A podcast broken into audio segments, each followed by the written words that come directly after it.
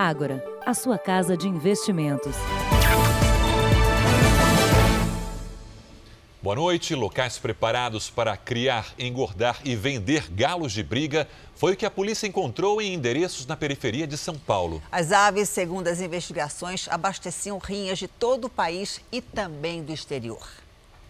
A placa anunciava a venda de ovos e galinhas, mas o negócio, segundo a polícia, era outro. A granja funcionava sem registro e mais de mil aves eram criadas em gaiolas. O local estava limpo, os galos bem alimentados e sem sinais de maus tratos. Aqui, segundo as investigações, funcionava a maternidade. Quando os animais atingiam determinado peso, saíam daqui e eram levados para esta chácara para engordar. Depois da denúncia de uma rinha em Mauá, na Grande São Paulo, a polícia começou a investigar uma organização criminosa que faria esse tipo de criação para fornecer os animais. Foram seis meses de apuração de documentos e anotações apreendidos na rinha até chegar a este local. A gente conseguiu montar, verificar que era uma estrutura grande, né, voltada para a exploração do jogo de azar, né, o jogo ilegal com, com, com apostas em galos, né? As aves seriam destinadas a grandes eventos, com venda de ingressos e apostas que variavam de 500 a 10 mil reais por combate. A gente vai tentar aí exatamente ver o que, que é, é como for, se formou essa associação, se ela é voltada para outras práticas criminosas. O dono e dois funcionários que estavam na granja foram ouvidos e liberados. As aves não serão retiradas porque não há outro local adequado disponível. Os responsáveis serão investigados por maus tratos e prática de jogos de azar. Veja agora outros destaques do Jornal da Record. Presidente Bolsonaro anuncia novo valor do salário mínimo. Militares da reserva são convocados para zerar fila do INSS. Imagens mostram criminosos saqueando prédio interditado pela Defesa Civil. Novo vídeo mostra dois mísseis atingindo o avião ucraniano. Na série especial, as oportunidades de empregos que brotam da extração de petróleo e de minérios.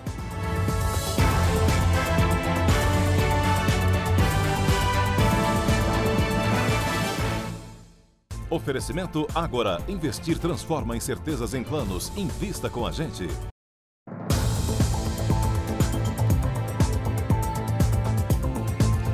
Foram enterrados hoje no Rio de Janeiro os dois irmãos que morreram eletrocutados enquanto brincavam com uma pipa. Segundo moradores, eles foram atingidos por um fio de alta tensão que estava solto.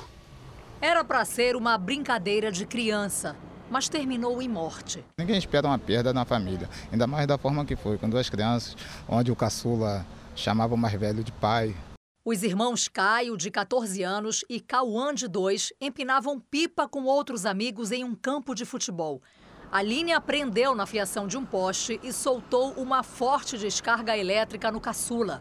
O menino mais velho tentou ajudar, mas também foi atingido pela alta tensão. Morreu sendo pai, tentando salvar o irmão daquela situação. Familiares dos meninos contam que, há um mês, os moradores denunciaram à concessionária de energia que havia um fio elétrico solto na rua. Mas a empresa que atende a cidade de São Gonçalo, na região metropolitana do Rio, não fez o reparo. A área onde aconteceu o acidente é dominada pelo tráfico de drogas. O acesso é controlado pelos criminosos. Até os bombeiros que vieram prestar socorro tiveram dificuldade de entrar. Os agentes foram escoltados por homens armados com fuzil até o local onde as crianças estavam. Em nota, a concessionária de energia informou que, assim que soube do acidente, enviou técnicos ao local, mas eles foram impedidos de entrar.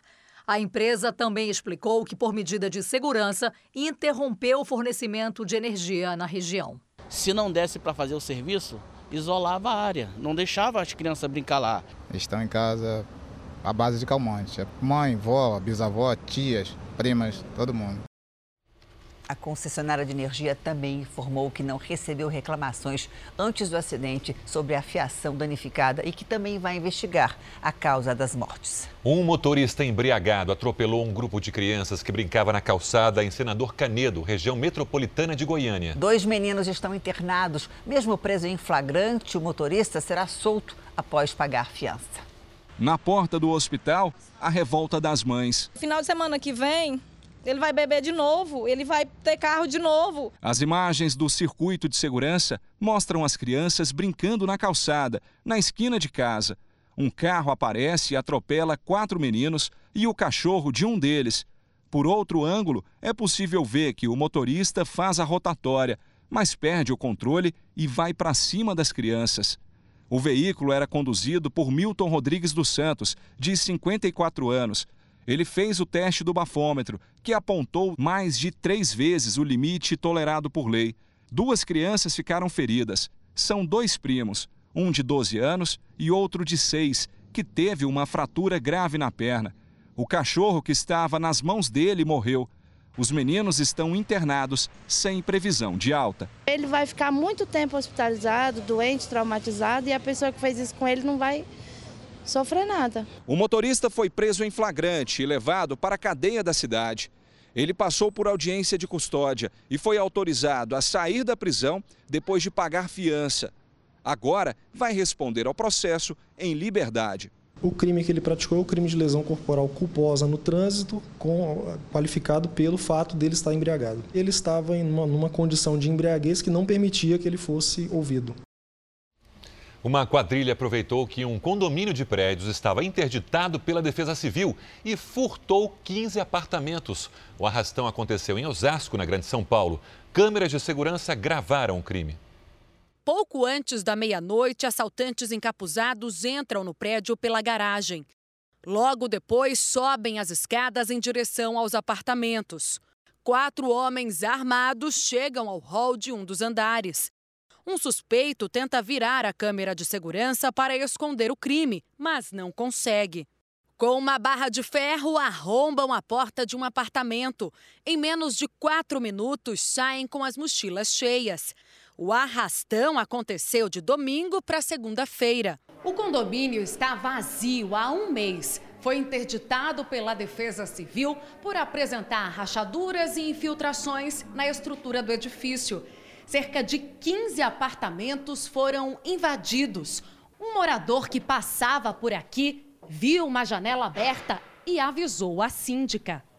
Os moradores souberam do assalto por telefone e voltaram hoje ao prédio para retirar o que sobrou. A gente decidiu vir tirar tudo, né? Porque não tem segurança, só câmera e não inibiu nada. Tem uma portaria eletrônica aí que monitora 24 horas. Da casa da Williane levaram praticamente tudo. Para o cooktop, televisão, DVD, brinquedos, batedeira, liquidificador, inusitado, papel higiênico, lixo de banheiro. Ela gravou um vídeo no momento em que chegou em casa. E até champanhe eles abriram lá dentro. A segurança na região foi reforçada. Imagens do circuito interno do prédio vão ajudar a polícia a identificar os criminosos. A empresa responsável pela segurança do condomínio informou que perdeu a conexão remota com o prédio no último dia 6 e, por causa disso, não foi autorizada a entrar no edifício para resolver o problema. Disse ainda que as imagens estão gravadas e serão entregues à polícia. Uma segunda pessoa teria morrido depois de beber cerveja contaminada com duas substâncias tóxicas em Minas Gerais. A bebida está com a comercialização proibida. Na sede da cervejaria, policiais e técnicos do Ministério da Agricultura fizeram mais uma vistoria. Até agora, três lotes da cerveja Belo Horizontina estão contaminados com as substâncias tóxicas de etileno glicol e monoetileno glicol. São eles L1 e L2 1348 e L2 1354. As duas substâncias foram encontradas também em garrafas vendidas no Espírito Santo, da mesma fabricante, com o nome de Capixaba. Até agora, 17 casos com suspeita da intoxicação foram notificados. 12 são de Belo Horizonte. Um homem morreu em Ubá, na zona da Mata Mineira. Os outros quatro foram em Viçosa, São Lourenço, Nova Lima e São João del Rei. Mas o número pode aumentar. A morte de uma mulher em Pompéu com os mesmos sintomas dos outros pacientes foi confirmada hoje pela Secretaria de Saúde da cidade. A paciente, que não teve o nome revelado, morreu no final de dezembro com sintomas da síndrome nefroneural. Os parentes relataram que ela passou mal depois de beber a cerveja Belo Horizontina em visita à capital mineira. A segunda morte ainda está em análise na Secretaria Estadual de Saúde. Hoje, uma diretora da fabricante pediu para que os consumidores não bebam a cerveja de nenhum lote. Não bebam Belo Horizontina, qualquer que sejam os lotes. Não beba Belo Horizontina. Eu não sei o que está acontecendo.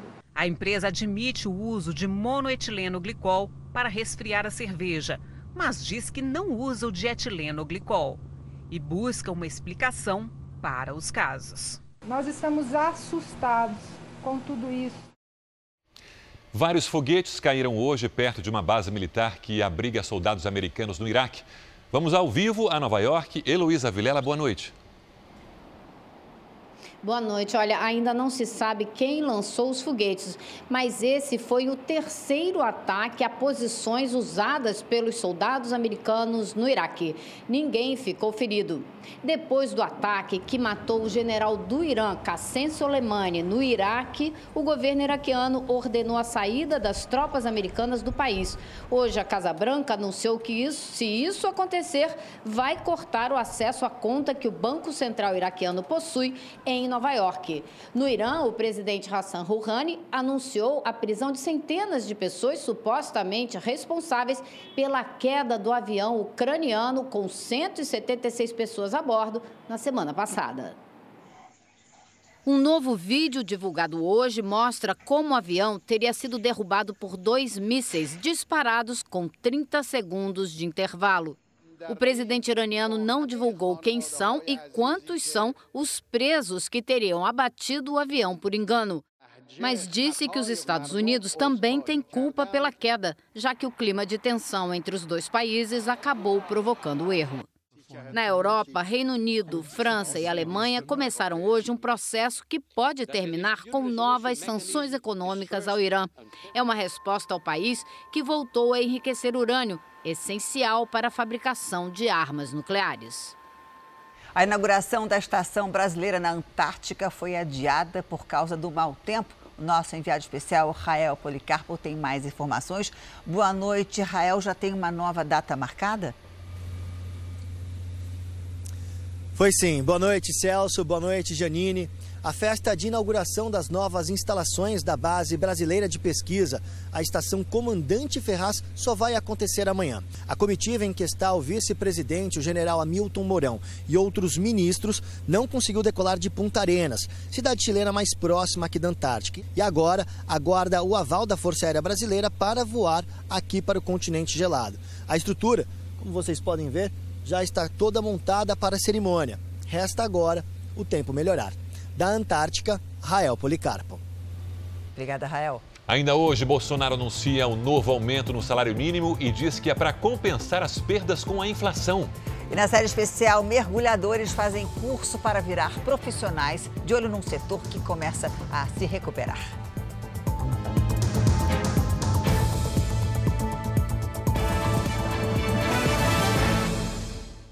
O presidente Bolsonaro anunciou há pouco o novo valor do salário mínimo. Vamos a Brasília com o Tiago Nolasco. Tiago, boa noite.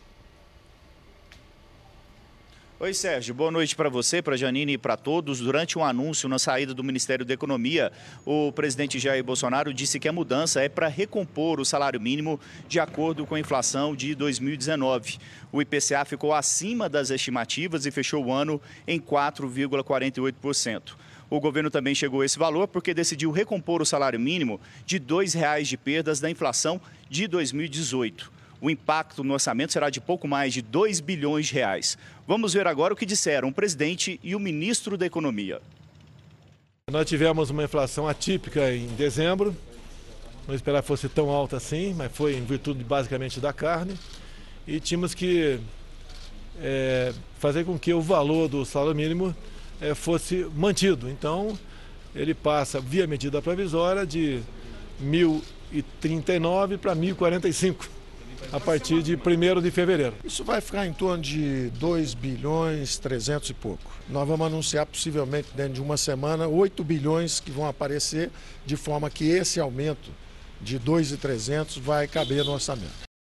O governo elevou a previsão de crescimento do PIB para este ano, passou de 2,32% para 2,40%. E a previsão para a inflação subiu para 3,62%. Mesmo com essa previsão acima, a meta do governo ainda é de 4%, portanto, ainda ficou abaixo da meta oficial. E o governo anunciou medidas para reduzir a fila dos processos de aposentadoria. Vamos a Brasília com a Raquel Vargas. Oi, Raquel, boa noite para você. Quais são as medidas? Oi, Janine, boa noite para você, boa noite a todos. Olha, haverá mais gente para atender ao público. O decreto, que será publicado até o fim desta semana, vai permitir a contratação temporária de 7 mil militares da reserva que irão atuar nos postos de atendimento do INSS e assim deslocar funcionários de carreira para análise dos processos. Um outro decreto, que deve ser publicado em até 15 dias, vai desburocratizar a autenticação de documentos documentos e evitar recursos de, em ações judiciais em que o INSS foi derrotado. A previsão é normalizar o atendimento, que deve começar em abril até setembro deste ano. Bom, atualmente, 1 milhão e 300 mil pedidos de benefícios estão sem análise há mais de 45 dias, que é o prazo legal dado pelo INSS. De Brasília, Raquel Vargas. Obrigado, Raquel. Veja a seguir: delatores da Lava Jato dizem que dinheiro desviado na construção da sede da Petrobras em Salvador teria abastecido campanhas do PT. E na série especial, oportunidades de emprego começam a surgir na produção de óleo e também de gás.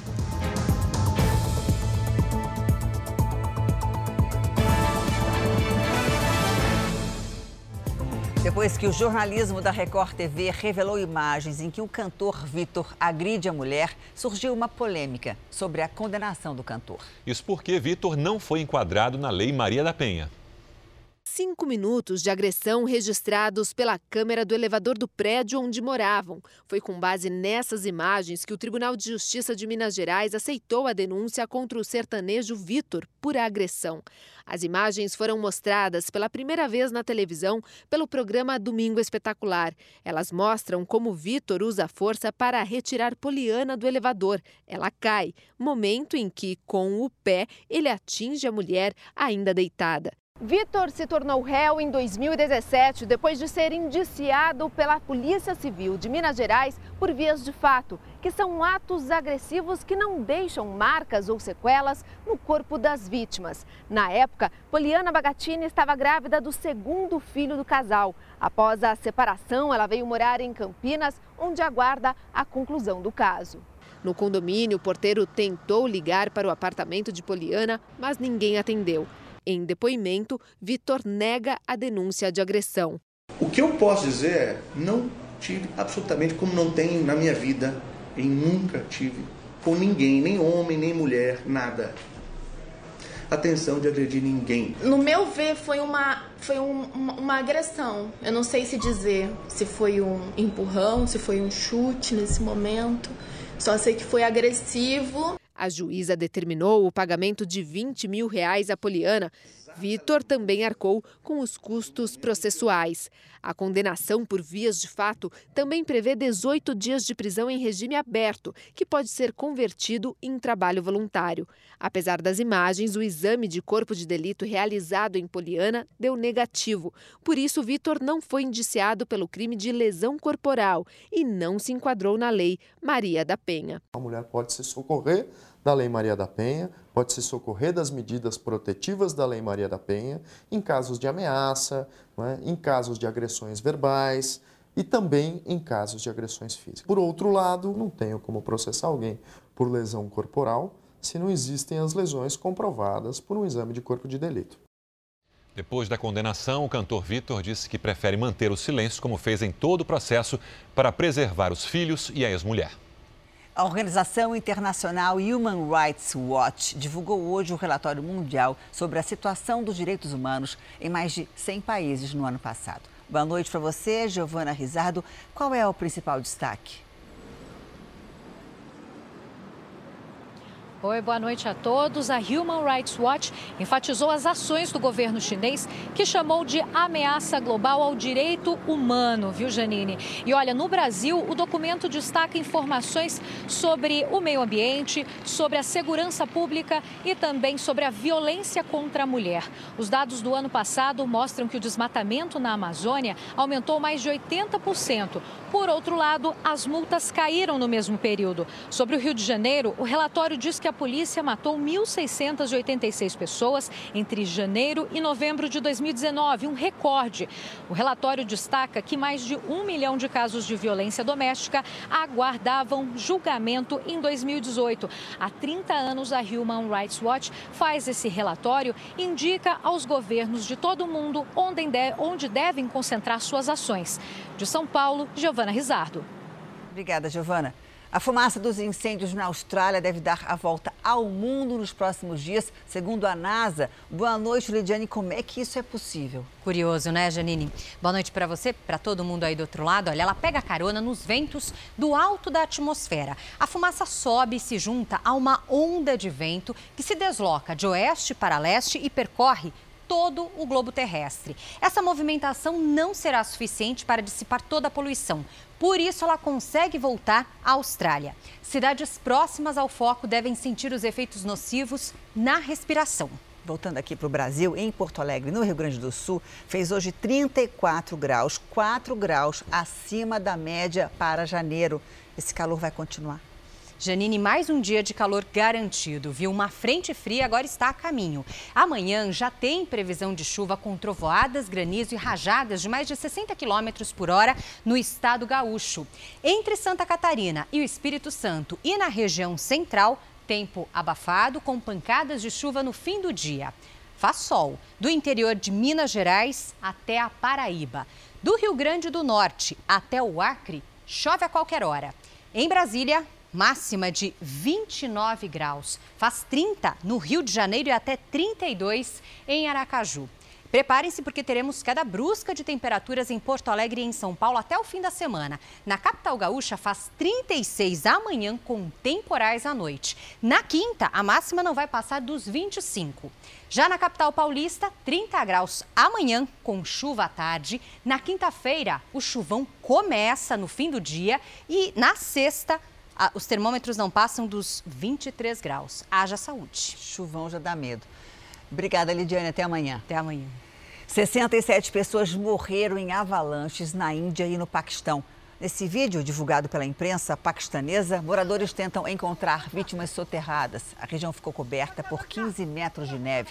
Segundo autoridades, um temporal provocou deslizamentos. O número de mortos ainda pode aumentar.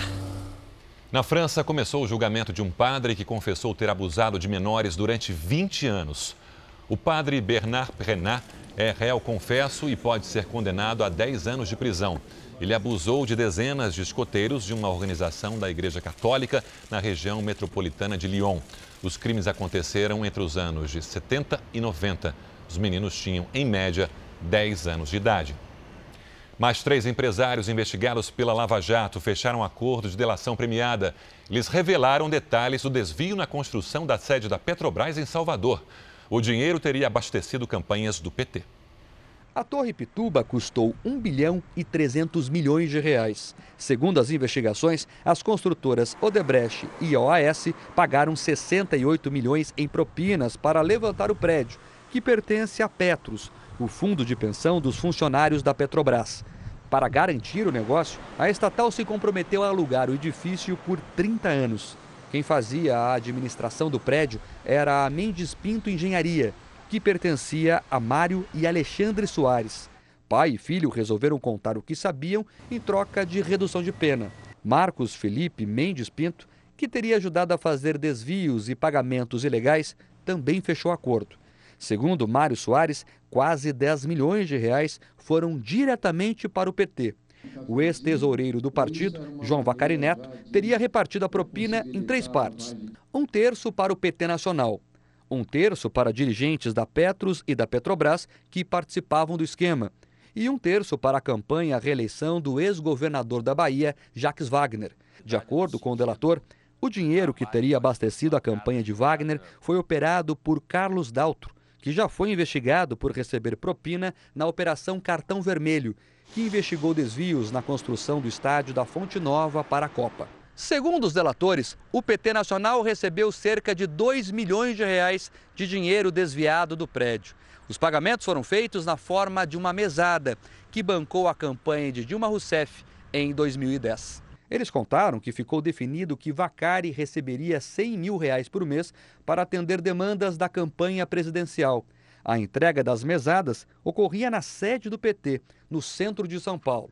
Para transportar o dinheiro desviado, eles escondiam os valores dentro da camisa. Os novos delatores também apontaram que o chefe de gabinete de Sérgio Gabrielli, ex-presidente da Petrobras, Armando Trípode, tinha papel importante dentro da companhia e um estreito relacionamento com Gabriele. E por isso conseguiu direcionar a contratação da Mendes Pinto Engenharia como gerenciadora do prédio. Ele também teria influenciado no processo de aprovação do contrato de locação atípico. Por isso, recebeu mensalmente 100 mil reais, quase sempre entregues em espécie na sede da Petrobras. Além dos funcionários da estatal, os dirigentes da Petros, responsáveis por cuidar do dinheiro da aposentadoria dos funcionários da Petrobras, também teriam recebido propina. O ex-presidente do fundo, Luiz Carlos Fernandes Afonso, teria recebido 500 mil reais. O dinheiro foi entregue pessoalmente e em espécie na sede da entidade no Rio de Janeiro. Já o ex-diretor da Petros, Newton Carneiro, teria ganhado como suborno um automóvel de luxo e uma mesada de 50 mil reais por mês por seis anos, totalizando quase 4 milhões de reais. A defesa do senador Jacques Wagner disse que ainda não teve acesso ao conteúdo da delação e por isso não comenta. A defesa do ex-tesoureiro do PT, João Vacari Neto, alegou que a delação não tem qualquer elemento de prova e que as citações a ele não procedem. A Odebrecht, a Petrobras e a Petros informaram que colaboram com as autoridades. Nós não conseguimos contato com os outros citados na delação. Um assessor do governo do Rio confessou hoje à Justiça que entregou propina ao ex-governador Luiz Fernando Pezão. Boa noite para você, Pedro Paulo Filho. O que mais ele disse? Boa noite, Janine. Boa noite a todos. O ex-assessor Sérgio Castro fechou acordo de delação premiada e disse que desde 2004 recolhia e entregava propina a pessoas ligadas ao então governador Sérgio Cabral e que Pezão estava na lista. A mesada dele chegaria a 150 mil reais. O dinheiro em espécie, segundo o assessor, era entregue em sacolas e, na maioria das vezes, no Palácio Guanabara, sede do governo. Sérgio Castro afirmou ainda que Luiz Fernando Pezão teria recebido um milhão de reais de uma única vez. Pezão nega as acusações. Do Rio de Janeiro, Pedro Paulo Filho. Obrigada, Pedro Paulo.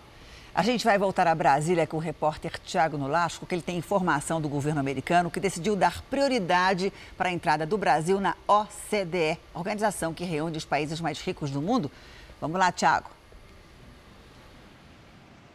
Janine, eu acabei de conversar com fontes do governo brasileiro que me garantiram que amanhã o governo americano vai apresentar à OCDE, a Organização de Cooperação para o Desenvolvimento Econômico, um documento dando prioridade para o Brasil entrar no bloco. Em outubro do ano passado, essa prioridade havia sido dado, dada à Argentina e agora será feita uma mudança. Essas mesmas fontes me disseram que esse é o resultado de uma intensa aproximação com o governo americano. Vale lembrar também que na Argentina houve mudança na presidência da, da República, assumindo Alberto Fernandes, que não é alinhado ao presidente americano Donald Trump. Então, amanhã será apresentado esse documento dando prioridade ao Brasil para entrada na OCDE.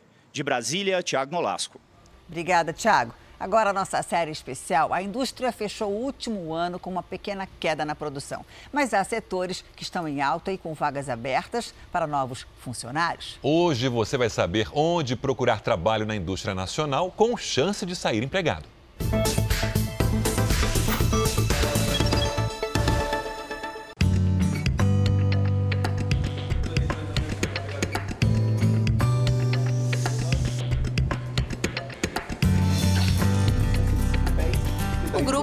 Atento as explicações do instrutor.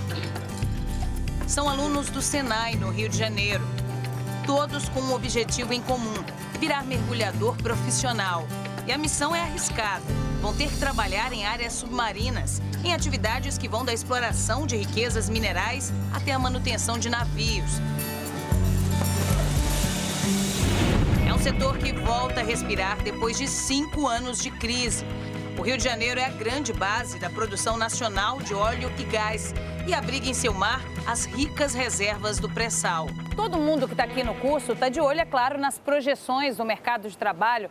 A expectativa é que ao longo do ano sejam criadas aqui no estado do Rio cerca de 4.500 novas vagas só nessa área de exploração e produção de petróleo.